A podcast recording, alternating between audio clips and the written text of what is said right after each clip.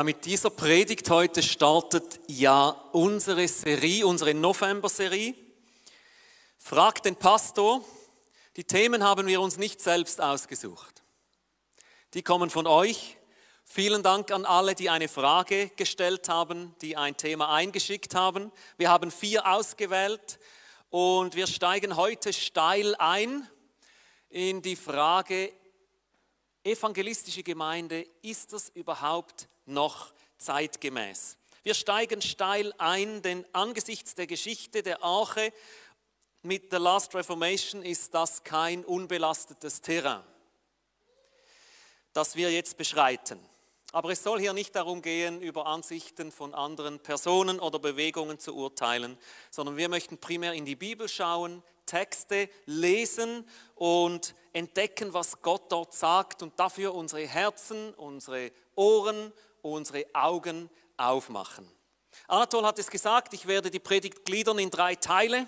Es gibt eine ganz klassische Drei-Punkte-Predigt.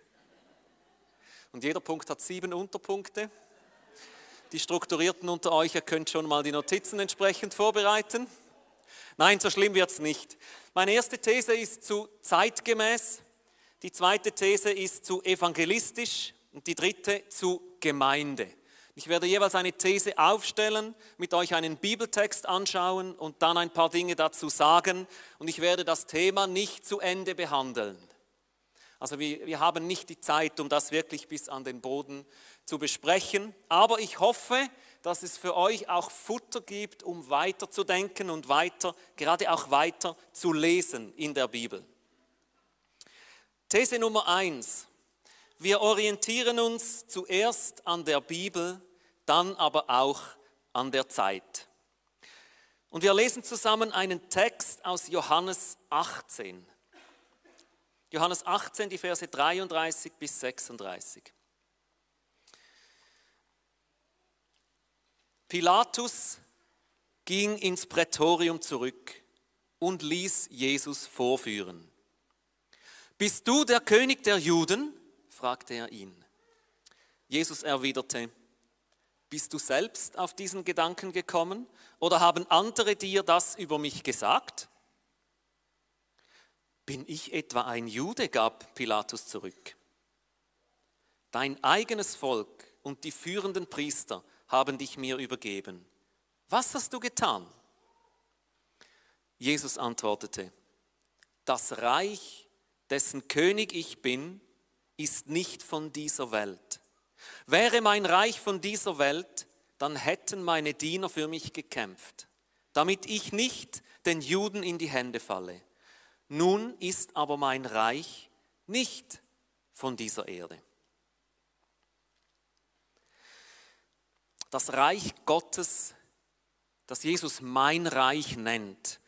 Wenn wir zurückblenden in den Dienst von Jesus, Jesus vom Tag eins an, als er öffentlich auftritt, verkündet er das Reich Gottes. Das Reich Gottes ist das Zentrum vom Dienst von Jesus. Er verkündet es, er lehrt darüber im Matthäus-Evangelium ausführliche drei Kapitel lang in der Bergpredigt. Zum Beispiel, es ist da noch längst nicht alles. Und Jesus macht das Reich Gottes für die Menschen sichtbar.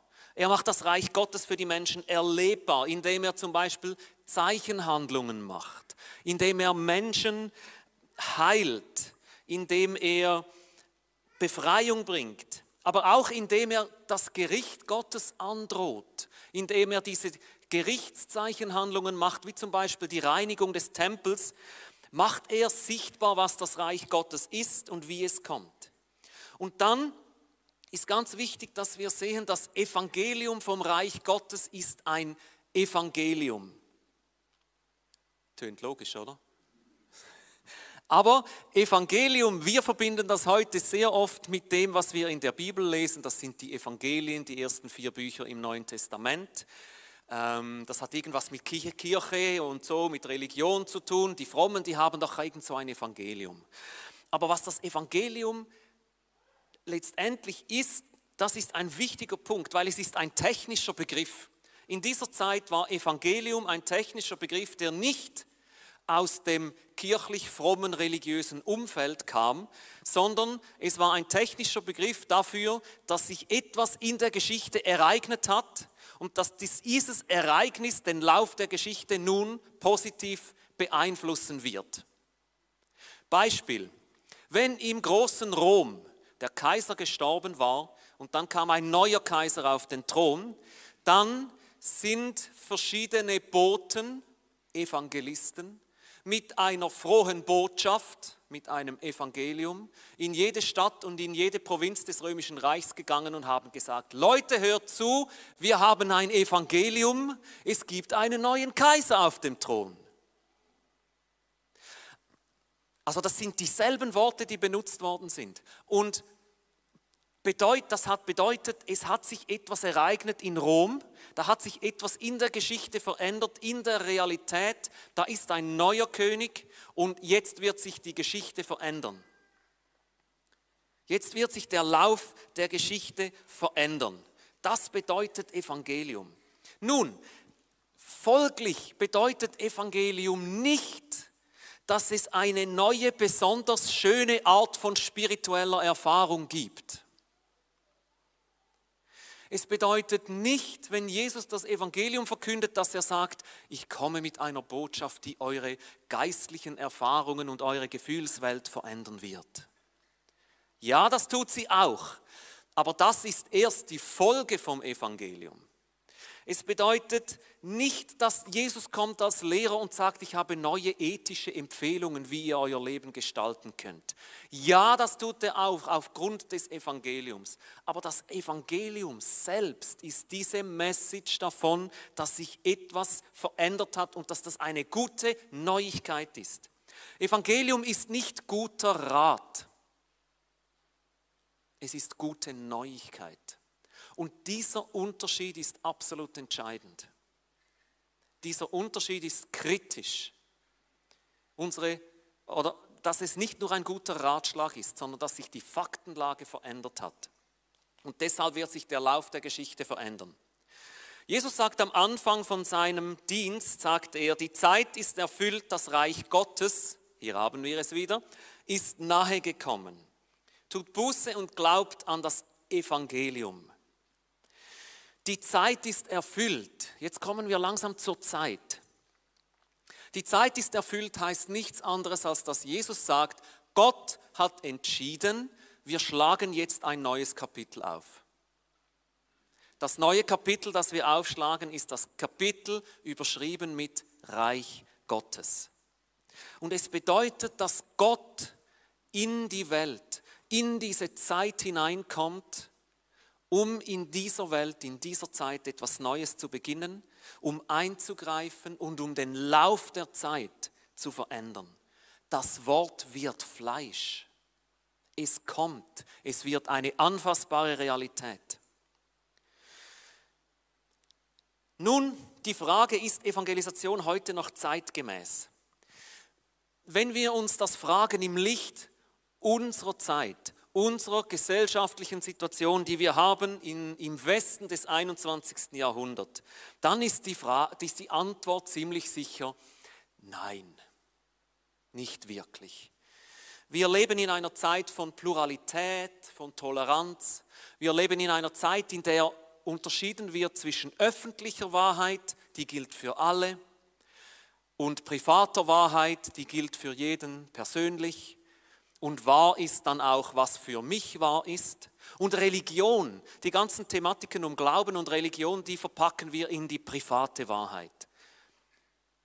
Wenn du das glaubst und das für dich richtig ist, dann ist das schön für dich. Ich glaube etwas anderes.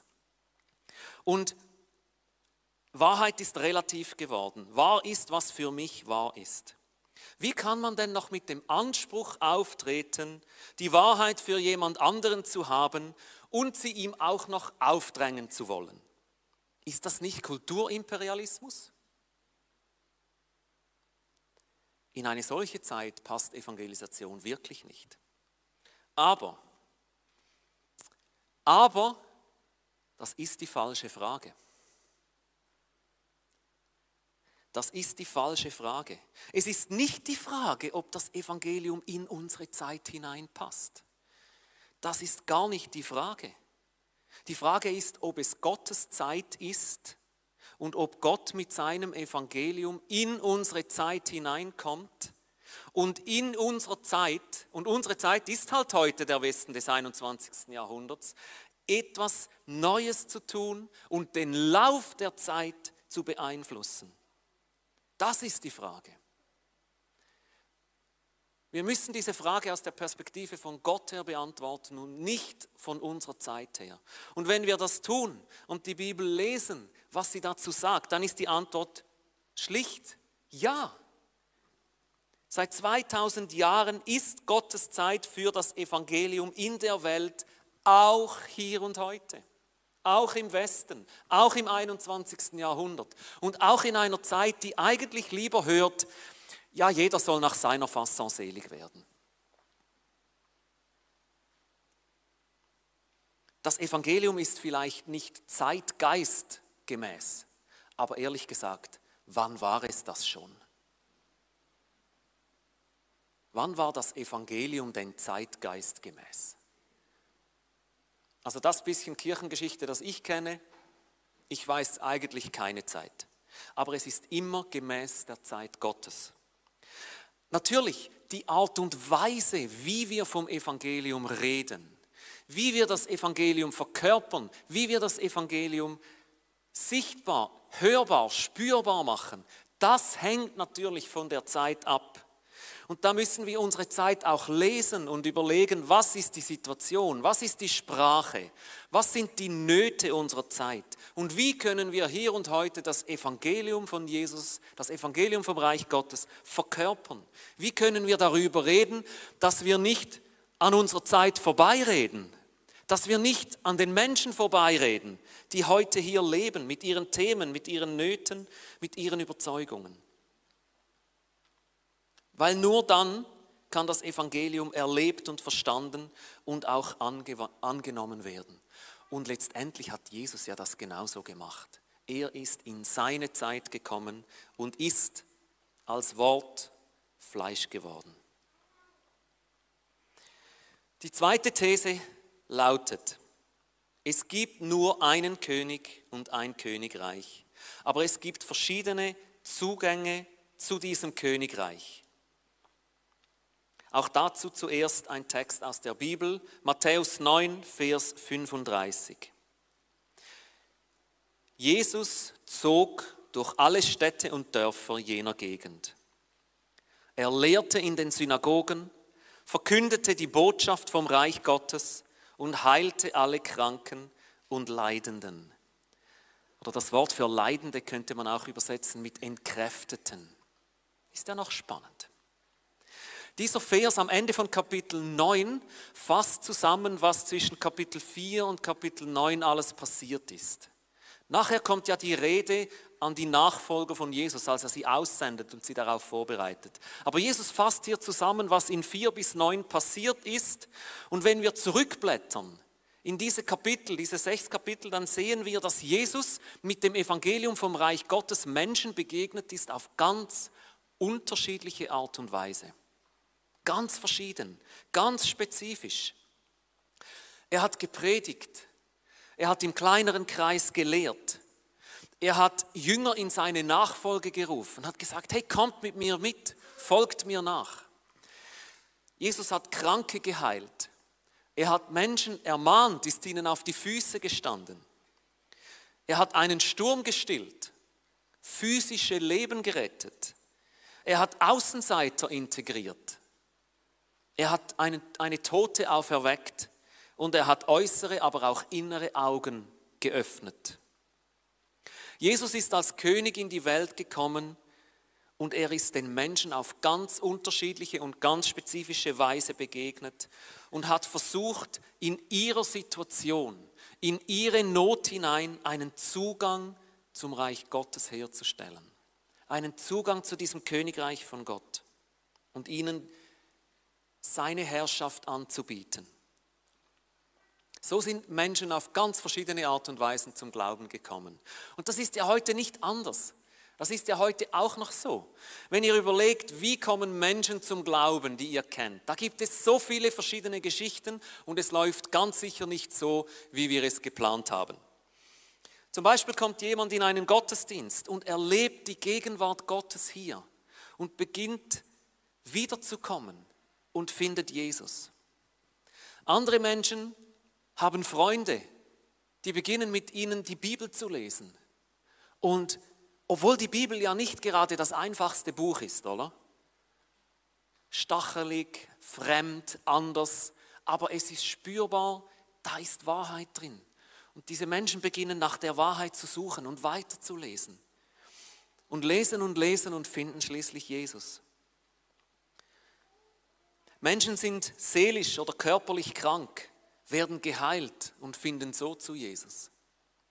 Oder Menschen sind seelisch und körperlich krank und werden nicht geheilt, aber sie erleben hoffentlich durch die Gemeinde die Liebe Gottes und den Frieden, den er schenkt, gerade mitten in ihrem Leid, gerade mitten in ihren Fragen und finden Jesus. Menschen erleben in der Gemeinde eine Gemeinschaft, von der sie sagen, gibt es denn sowas? Ist das möglich, dass Menschen eine solche Art und eine solche Qualität von Gemeinschaft, von Liebe leben, obwohl die so verschieden sind? Oder unter gleich und gleich ist das ja noch nicht so schwierig. Aber wenn Menschen so verschieden sind, wie es gerade in der Gemeinde oft vorkommt, dann ist es nicht leicht, dass sie eins sind, dass sie einander lieben. Und wenn das sichtbar wird, fragen Menschen, was ist hier los? Warum geht das? und sie suchen nach Antworten und finden Jesus. Es kommt oft vor, dass Menschen von einer weißen Gestalt träumen, von einem Mann, der ihnen begegnet in einem Traum und dass sie durchflutet werden von einer Liebe, die sie nicht kennen. Und sie wissen intuitiv, das ist Jesus. Und sie kommen in Kontakt mit anderen Menschen und letztendlich finden sie ihn, sie finden Jesus. Menschen besuchen eine Beerdigung und sehen, wie Christen umgehen mit dem Tod. Und dass mitten, der, mitten im Schmerz und mitten in der Trauer auch Hoffnung ist auf ein Wiedersehen, auch Hoffnung ist auf Leben, auf ein ewiges Leben. Dass da sogar Freude sein kann, mitten in der Trauer. Und sie beginnen Fragen zu stellen und finden Jesus. Menschen haben eine Sinnkrise, eine Lebenskrise, vielleicht eine Identitätskrise. Wer bin ich wirklich? Und wer sagt mir's? Und sie landen in einem Alpha-Kurs, hören von anderen Menschen und vom Evangelium und finden Jesus. Es gibt einen König und der baut ein Reich, das Reich Gottes aber es gibt so viele unterschiedliche Berührungspunkte, so viele unterschiedliche Bezugspunkte, so viele unterschiedliche Zugänge zum Reich Gottes. Und es ist so typisch für Jesus, dass er als König hingeht und den Menschen so persönlich begegnet. Dass er auf, eins, auf einen einzelnen Menschen zukommt, ihm in die Augen schaut und die Frage stellen kann, was willst du, dass ich für dich tue? So macht das Jesus. Er geht auf die ganz spezifische einzelne Situation des Menschen ein. Und oft passiert es doch, dass Menschen zum Glauben kommen auf so unerwartete, ungeplante Art und Weise. Dass sie sich entscheiden, an Jesus zu glauben und ihm nachzufolgen. Eine evangelistische Gemeinde ist deshalb nicht eine Gemeinde, die besonders viele evangelistische Aktivitäten und Events organisiert. Das ist nicht der Kern. Es ist auch nicht eine Gemeinde, die hingeht und den Menschen das Evangelium um die Ohren haut und sie bekehren will. Das ist nicht der Kern, sondern es ist eine Gemeinde, die das Evangelium erlebt hat und die das Evangelium deshalb liebt und die es verkörpert, die es sichtbar macht. Es ist eine Gemeinde, in der das Evangelium gesehen und geschmeckt und erlebt werden kann, bevor sie den Mund öffnet. Und ich träume davon, dass wir als Gemeinde dorthin wachsen, dorthin stärker werden, dass wir in diesem Sinn evangelistische Gemeinde sind. Dass wir selber erlebt haben, was passiert, wenn das Evangelium in unser Leben kommt. Und dass es in unserem Leben etwas transformiert, dass es etwas verändert, weil es heilt, weil es wiederherstellt, weil Beziehungen heil werden, weil wir Frieden finden, weil wir Freude finden, weil in unser Herz die Liebe Gottes ausgegossen wird, weil wir ergriffen sind von dieser Liebe, weil wir ergriffen sind von dem, was Jesus ist und was er tut und dass darum das Evangelium spürbar wird, sichtbar, bevor wir irgendetwas sagen, bevor wir irgendeinen Event organisieren, bevor wir irgendwie jemandem von Jesus kommen mit unseren Worten. Aber dass Menschen, wenn sie hierher kommen, egal ob in den Gottesdienst oder einfach draußen in der Cafeteria, dass es greifbar ist, dass es spürbar ist und dass Menschen sagen, hey, da, was ist da los? Da ist etwas. Ich will mehr wissen, ich will mehr hören. Und natürlich müssen wir dann auch etwas zu sagen haben, das ist klar. Aber dass es erlebbar wird. Ich wünsche mir, dass Menschen geheilt werden, natürlich. Aber ich wünsche mir auch, dass Menschen, die nicht geheilt werden, einen Platz haben und getragen werden und ermutigt werden und erleben, dass heilsame Gemeinschaft hier ist, dass tragende Gemeinschaft hier ist. Erleben, dass die Hoffnung und der Frieden Gottes größer ist als unsere Fragen, als unser Leid, als unser Schmerz. Ich träume davon, dass Menschen, die eine Sinnkrise haben, die nicht wissen, wer sie sind und wofür sie denn leben sollen und ob das alles einen Sinn macht, eine Antwort finden. Aber nicht nur eine Antwort, sondern eine Hoffnung, aus der man leben kann. Eine Hoffnung, die trägt. Und dass letztendlich alle diese Begegnungen zu dem einen König führen, zu Jesus selbst. Lasst uns das im Blick haben. Das Reich Gottes ist groß und weit. Es umfasst das ganze Leben. Das Reich Gottes ist nicht nur betrifft nicht nur die 20% Religion in unserem Leben oder so, den religiösen Bereich. Es umfasst das ganze Leben und Menschen können du im ganzen Bereich ihres Lebens, ihrer Existenz in Berührung und in Kontakt kommen mit dem Reich Gottes. Und ganz bestimmt wirkt der Heilige Geist dort, wo wir es nicht für ihn geplant haben. Wer hat das schon erlebt? Er wirkt nicht dort, wo wir es geplant haben. Lasst uns darauf gefasst sein. Dritte These. Evangelisation ist eine Aufgabe der Gemeinschaft. Wir lesen aus Apostelgeschichte 11, Abvers 20. Doch einige von ihnen, Männer aus Zypern und aus der Gegend von Kyrene, wandten sich als sie nach Antiochia kamen, auch an die nichtjüdischen Einwohner der Stadt und verkündeten ihnen das Evangelium von Jesus, dem Herrn. Und Gott wirkte so mächtig durch sie, dass eine große Zahl Nichtjuden ihrer Botschaft glaubte und sich dem Herrn zuwandte. Von dieser Entwicklung erfuhr auch die Gemeinde in Jerusalem. Und Barnabas reiste in ihrem Auftrag nach Antiochia. Als er sah, was dort durch Gottes Gnade geschah, war er glücklich. Er machte allen Mut und forderte sie dazu auf, dem Herrn mit ungeteilter Hingabe treu zu bleiben. Denn er hatte einen edlen Charakter und war mit dem Heiligen Geist erfüllt und hatte einen festen Glauben.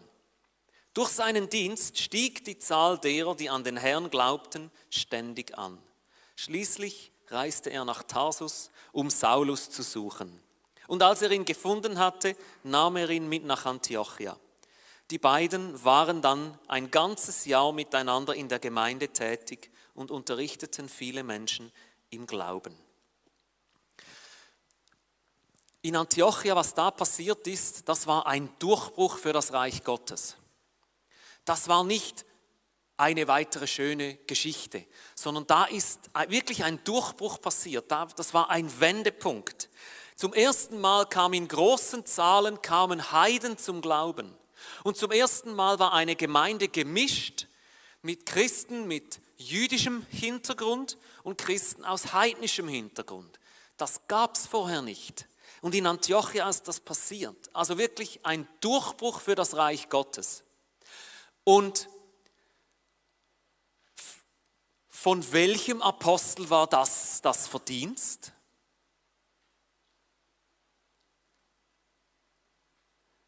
Von welchem, welcher der zwölf hatte hier seine Finger im Spiel? Keiner. Niemand. Ich liebe das. Ich liebe das, dass an diesem Punkt dieser Durchbruch passiert ist, weil der Heilige Geist ein paar Männer aus Zypern und Kyrene gebraucht hat. Und nicht einen der zwölf, nicht den großen Jakobus, nicht den Johannes, nicht, den, nicht einmal den Petrus, sondern es waren Männer und die Männer waren nicht einmal aus Jerusalem. Sie waren nicht einmal aus Judäa. Sie waren von der Insel von Zypern und von Nordafrika. Das waren Männer aus vom falschen Ort. Und der Heilige Geist hat sie benutzt und hat diesen Durchbruch geschafft. Und nicht in Jerusalem und nicht in, was weiß ich, in einer Stadt, sondern wo? In Antiochia. In einer Stadt, die noch den Namen eines ehemaligen Königs trägt. Eines heidnischen Königs. Gott braucht diese Menschen und Gott hat dort diese Menschen gebraucht und dann, als der Durchbruch schon passiert war, hat er noch den Barnabas geholt oder die in Jerusalem, die haben sich ja Sorgen gemacht, ob das alles mit rechten Dingen zu und her geht. Und Barnabas ist gekommen und hat sich das angeschaut und er hat sich gefreut, er hat das gefeiert. Und er hat gesagt, yes, so gut. Warum? Barnabas, er hat das Evangelium gekannt. Er hat gewusst, worum es geht. Und dass das nicht an den jüdischen Grenzen endet, sondern dass das ein Evangelium für die ganze Welt ist. Er hat es gefeiert und er hat irgendwann den Paulus geholt, hat gesagt, hey Paul, komm, hilf mir. Ich brauche mehr. Es ist eine Aufgabe der Gemeinschaft. Evangelisation ist kein Einzelsport. Es ist ein Teamsport. Und wir sind als Gemeinde berufen, das Evangelium zu verkörpern und zu verkünden. Es ist ja so logisch. Oder Jesus sagt ja, an der Liebe, die ihr untereinander habt, wird die Welt erkennen, dass ihr meine Jünger seid. Liebe untereinander. Das kann man nicht allein. Wir brauchen einander. Liebe ist nicht etwas, was allein geht. Es muss sichtbar werden in der Gemeinschaft. Und ich glaube, wir müssen etwas in Bezug auf Evangelisation neu lernen, was wir in so vielen anderen Bereichen der Gemeinde längst können, nämlich gabenorientiert zu arbeiten. Gabenorientiert zu arbeiten. Jeder hat etwas und jeder kann etwas dazu beitragen. Und zusammen mit dem Heiligen Geist kommt das Reich Gottes voran. Ich finde das wahnsinnig entspannend. Das ist wahnsinnig entspannend, nicht? Nicht jeder ist ein Evangelist. Nicht jeder hat eine Gabe, in, in jedem zweiten Gespräch irgendwie auf Jesus zu sprechen zu kommen. Nicht jeder muss auf die Straße. Nicht jeder ist im Alpha-Kurs-Team mit dabei. Und das ist okay. Das ist gut so. Es ist entspannend. Und gleichzeitig ist es eine Herausforderung, weil wir können nicht einfach sagen, Evangelisation, das delegieren wir an die Spezialisten. Die machen das für uns und wir haben nichts damit zu tun. Das ist es auch nicht. Wir sind als ganze Gemeinde evangelistisch. Und es betrifft uns alle, es braucht uns alle, aber auf ganz verschiedene Art und Weise.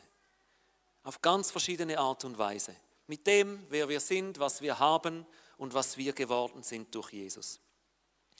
Es gibt einen Schweizer Theologe, Theologen, der heißt Roland Hartmeier. Sein Buch oder eines seiner Bücher heißt Kirche ist Mission. Das ist genau der Punkt. Es ist nicht etwas, was wir tun. Wir sind es. Evangelisation, Mission ist nicht eine von vielen Aufgaben, die die Gemeinde auch noch macht, sondern wir sind eine Botschaft. Wir sind eine Message. Wir sind und verkörpern das Evangelium. Gemeinde ist per se evangelistische Gemeinde. Gemeinde von Jesus ist per se evangelistische Gemeinde. Wir sind es so oder so. Die Frage ist nicht, sind wir es oder sind wir es nicht. Die Frage ist, wie sind wir es? Und da hat Jesus etwas dazu zu sagen. Ist jemand überrascht? Wir lesen aus Matthäus 5, 13 bis 16. Hier sagt Jesus, ihr seid das Salz der Erde. Wenn jedoch das Salz seine Kraft verliert, womit soll man es ihm wiedergeben? Es taugt zu nichts anderem mehr als weggeworfen und von den Leuten zertreten zu werden. Ihr seid das Licht der Welt. Eine Stadt, die auf einem Berg liegt, kann nicht verborgen bleiben. Auch zündet niemand eine Lampe an und stellt sie dann unter ein Gefäß. Im Gegenteil, man stellt sie auf den Lampenständer damit sie allen im Haus Licht gibt. So soll auch euer Licht vor den Menschen leuchten. Sie sollen eure guten Werke sehen und euren Vater im Himmel preisen. Jesus sagt das zu seinen Jüngern ganz, ganz am Anfang. Er sagt es nicht kurz vor dem Ende seines Dienstes. Er sagt es nicht nach Pfingsten, als sie alles gelernt haben und der Heilige Geist gekommen ist. Er sagt es am Anfang. Und er sagt nicht, ihr werdet es langsam werden, wenn ihr schön brav seid, sondern er sagt, ihr seid Salz und ihr seid Licht. Und zwar, weil ihr meine Nachfolger seid. Weil ihr mir nachfolgt, seid ihr es. Ihr seid das Salz und Licht der Welt. Gleichzeitig warnt er davor, dass das Salz fad ist und nicht mehr würzt und dass das Licht versteckt ist. Wir sind es. Liebe Ache, weil wir an Jesus glauben und weil wir dadurch Anteil an seinem Königreich haben, sind wir Salz und Licht der Welt. Schon heute, schon hier und jetzt. Und unser Salz soll die Gesellschaftssuppe verändern, soll sie besser machen. Und unser Licht soll in der Dunkelheit leuchten und Licht und Hoffnung bringen. Aber unser Salz und unser Licht kommt nicht aus uns selbst. Und es ist so much entscheidend, dass wir verbunden sind mit der Quelle. Dass wir verbunden sind mit der Quelle, mit dem Ort, wo das Salz herkommt, mit dem Ort, wo das Licht herkommt dass wir aus dieser Beziehung zu Jesus leben und unsere Kraft von ihm beziehen und unsere Prägung von ihm beziehen. Dass er uns prägen und formen kann. Die Versuchung ist doch groß, dass wir nach all dem, was hier passiert ist, in den letzten Jahren sagen, ach, das Thema Evangelisation, lasst uns abschließen damit. Aber Jesus hat noch nicht abgeschlossen mit diesem Thema. Und unsere Zukunft, lasst uns unsere Zukunft nicht über unsere Vergangenheit definieren, sondern über den Gott, der uns gegenüber ist und durch sein Wort. Und der uns ermutigt und sagt, hey, ihr seid Licht und Salz. Ihr leuchtet. Und es gibt in diesem Saal jetzt Menschen, die haben in den letzten zwei, drei Jahren erlebt, wie sich ihr Leben im Licht und in der Kraft des Evangeliums verändert hat, und zwar in unglaublich hohem Maß. Es findet statt. Evangelium wird verkündet. Evangelium ist schmeckbar, es ist sichtbar, es kann erlebt werden. Jetzt hier, mitten unter uns und durch uns und es fängt in uns an. Gell? Wenn das Evangelium für die Menschen um uns herum eine gute Nachricht sein soll, dann muss es zuerst für uns selbst eine gute Nachricht sein. dann müssen wir zuerst selbst und vielleicht wieder ganz neu vom Evangelium ergriffen sein. Da müssen wir selbst und vielleicht wieder ganz neu Jesus begegnen und wieder einmal überflutet werden von seiner Liebe und wieder einmal sehen, wer er ist und was sein Reich bedeutet. Sehen, dass er eingreift in das Leben.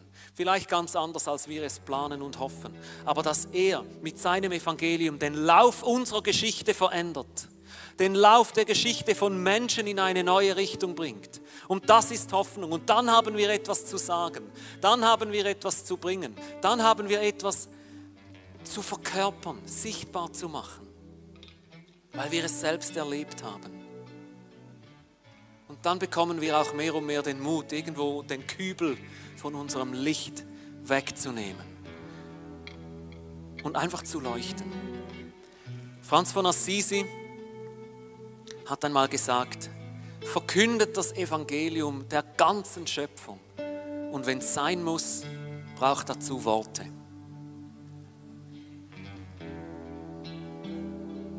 Die Worte interpretieren ja eigentlich nur das, was vorher schon gesagt worden ist. Durch die Kraft, durch die Gemeinschaft. Das ist das, was an Pfingsten passiert ist. Gott hat es gemacht. Der Heilige Geist ist der Evangelist.